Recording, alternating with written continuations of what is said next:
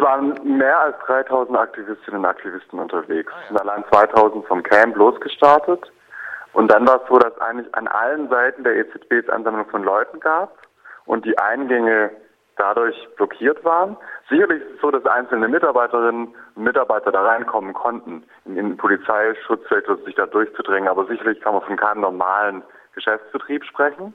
Es gab im Vorfeld auch die Kritik, äh, die Blockade der EZB für ein paar Stunden an so einem Brückentag, an dem dort eh kaum jemand arbeitet, sei ja bestenfalls Symbolpolitik. Was meinst du denn dazu? Blockupy ist ja ein sehr breites, breit gefächertes Bündnis. Und die ganzen Zusammenhänge, die unterschiedlichen Zusammenhänge haben sich ja monatelang darauf vorbereitet, sowie dann auch die inhaltlichen Veranstaltungen im Vorfeld und die jetzt heute Abend noch laufen.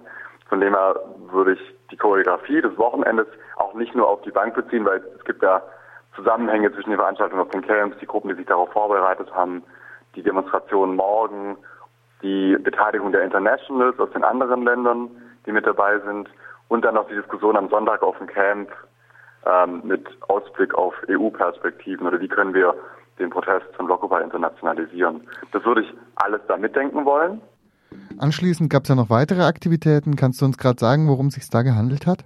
400 Leute sind zur Deutschen Bank, haben dort auch, da war auch eine große Polizeipräsenz, haben dann dort mit Töpfen und Instrumenten Lärm gemacht. Das war so eine Krachdemo ähm, und waren dort, es eine halbe Stunde in der Aktion dort an der Deutschen Bank, um da auf Landgrabbing aufmerksam zu machen.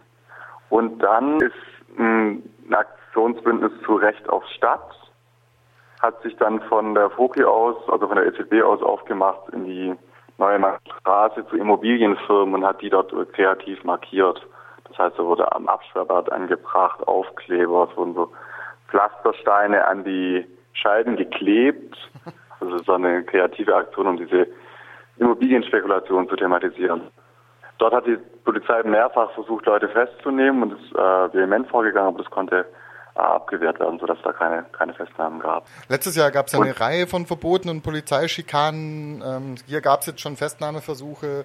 Heute Morgen gab es auch schon äh, kleinere Auseinandersetzungen. Aber ist insgesamt ist es dieses Jahr besser zu bewerten bislang? Also im Vergleich zum letzten Jahr ähm, sind weniger restriktive Auf Auflagen durch die Versammlungsbehörden und die Stadt. Das heißt, ähm, wir konnten unsere Aktion ungestörter durchführen. Trotzdem gab es äh, vereinzelt verschiedene Polizeiangriffe. Also es gab mehrere äh, Schlagstockeinsätze und Pfefferspray-Einsätze. Unter anderem sind auch zwei Aktivistinnen hatten einen Kreislaufkollaps durch, die, durch Pfefferspray-Angriffe. Es geht ja bei den Blockupy-Aktionen auch und also gezielt auch um Solidarität mit den von Krise und Sparprogrammen jetzt besonders Betroffenen.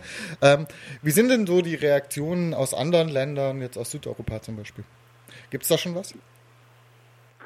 Also es ist in diesem Jahr so, dass in Portugal, Italien und Spanien gleichzeitig auch Kundgebungen stattfinden und Veranstaltungen, die sich auf Blockupy beziehen.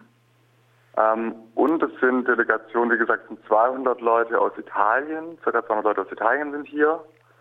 Ähm, dann einige aus Mexiko, eine Delegation aus Pakistan, die Veranstaltungen zu den Arbeitsbedingungen dort in der Textilindustrie gemacht haben und dann noch ähm, Aktivistinnen soweit aus Irland, Spanien, Italien, Portugal.